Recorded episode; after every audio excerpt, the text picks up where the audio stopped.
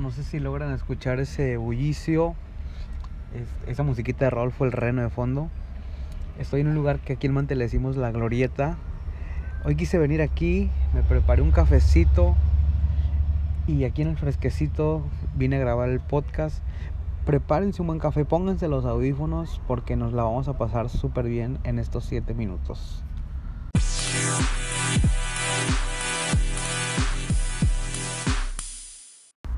Banda, ya es martes de café negro, martes de podcast. Y como siempre, al principio me, gusta agradecer a todos los que se toman el tiempo de venir, de escuchar, de estar aquí. Gracias a todos los que comparten. Y mira, a los que se toman el tiempo de, hacer una imagen, neta, valen un chorro, los amo. Les debo miles de cafés. Como lo publiqué hace, hace días, hay personas que son uh, oxígeno en, días muy asfixiantes y, créanme, valen, valen mucho, valen la pena. Y les envío un abrazo y todas las bendiciones del mundo y que Santa Claus les traiga lo que quieran. Oigan, a este episodio le he llamado mm, Sincera. No, no, no, no te vayas. No, yo sé que puede sonar aburrido, pero espérame tantito. Ya te hiciste un café, ya te pusiste los audífonos. Espérate tantito más.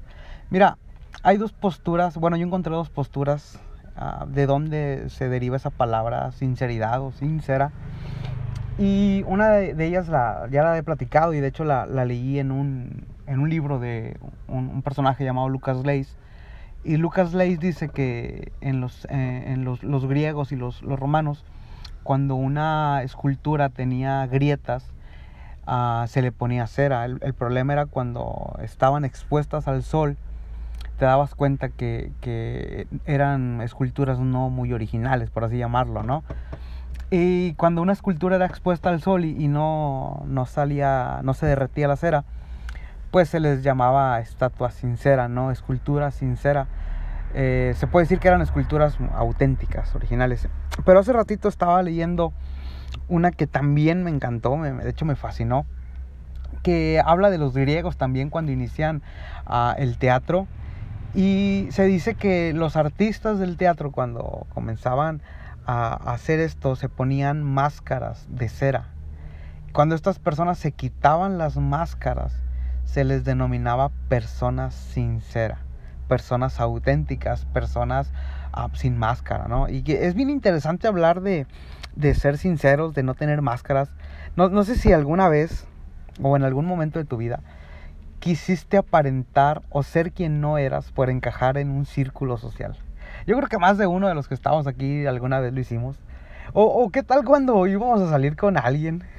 Así como que alguna vez quisimos aparentar lo que, lo que no éramos, lo que no teníamos. Es parte del crecimiento, es parte de la madurez, lo entiendo, pero bueno, pues no, no, no está chido eh, conocer a alguien que no es realmente lo chido es cuando conoces a alguien realmente. Y bueno, hay un momento de la plática de la mujer samaritana con Jesús en el capítulo 4 de Juan, donde Jesús comienza a hacer una plática muy sincera, muy sin máscaras. Jesús le dice, oye, ¿por qué no vas y traes a tu, a tu esposo? Y, la, la, mujer samaritana le dices que no tengo esposo. Jesús le dice, pues has dicho la neta. O sea, porque has tenido cinco y el que ahora tienes pues no es tu esposo. O sea que la hermana samaritana estaba guapa, yo creo, ¿no? Pero bueno, ese no es el punto. La hermana tenía mucho ganado. ese no es el punto tampoco. Pero, ¿sabes algo? A mí me encanta que Jesús hace una plática sincera. Y algo que me encanta aún más es que la mujer samaritana no desvía el tema, no se sale del tema. La mujer queda, se queda en el tema. La, la, mujer comienza a hablar del tema. Sabes, mucho tiempo a mí me platicaron de un Jesús. Es más, el Jesús que a mí me hicieron conocer es un Jesús que no hablaba de esos temas vergonzosos, que no, habla de, que no hablaba de esos temas profundos, grises, oscuros, a mí me platicaron de un Jesús muy opuesto, al Jesús que, solamente te le tenías que presentar espiritual, ¿no? O sea, que tú eras un super cristiano y toda la onda, ¿no? Y me di cuenta que no era así. Al, paso del tiempo conocí a Jesús verdaderamente y me di cuenta que con Jesús era con la persona que más podía platicar sincera, con la persona que más podía platicar sin máscara, era con la persona con la que yo podía hablar los temas más profundos, los temas más vergonzosos. Porque déjame decirte que todos tenemos temas vergonzosos, pero no todos los aceptamos, no todos queremos platicarlos. Y es válido. Pero me encanta que Jesús aborde ese tema. Y me encanta que Jesús nos ve tal y como nosotros somos y Jesús se, queda. Yo sé que mucha gente que, que, a la que no le hemos presentado como nosotros somos se ha ido. ¿Sabes qué? Tienen todo su derecho de irse si no les agradó como nosotros somos.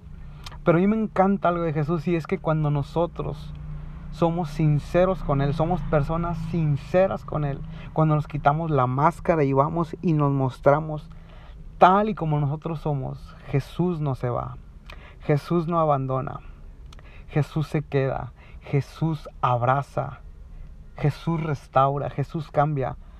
Ah, yo quiero inspirar a alguien en esta noche. Tal vez hay temas en tu vida que no has querido platicar con nadie, ni siquiera con el psicólogo, con la psicóloga. No has querido platicar con tu líder, con tu pastor. No has querido platicar con nadie, con, la persona de más confianza, con tu, con tu mejor amiga, con tu mejor amigo. Yo, yo quiero inspirar a alguien, yo quiero motivarlo a que esos temas, ese tema tan profundo, tan oscuro, ese tema tan vergonzoso, lo puedas platicar con Jesús. Oye, ¿sabes que Jesús no se avergüenza de quién eres? Jesús no se avergüenza ni de tu pasado ni de tu presente. Jesús te ama tal y como tú eres. Y con Jesús puedes tener las pláticas más profundas, las pláticas con los temas más vergonzosos. Con Jesús puedes hablar sincera, sin máscara. Con Jesús puedes hablar el tema más vergonzoso que tú tengas. Y Él nunca, nunca se avergonzará. Jesús no se avergüenza de lo que a ti te da vergüenza. Jesús no se avergüenza de lo que ha pasado contigo. Él quiere tener esas pláticas contigo. y sabes qué? Él quiere abrazarte para decirte, yo puedo seguir haciendo cosas increíbles contigo. A pesar de que te conozco a pesar de que hoy te veo sincera. Banda, un abrazo, nos vemos el próximo martes. Dios les bendiga.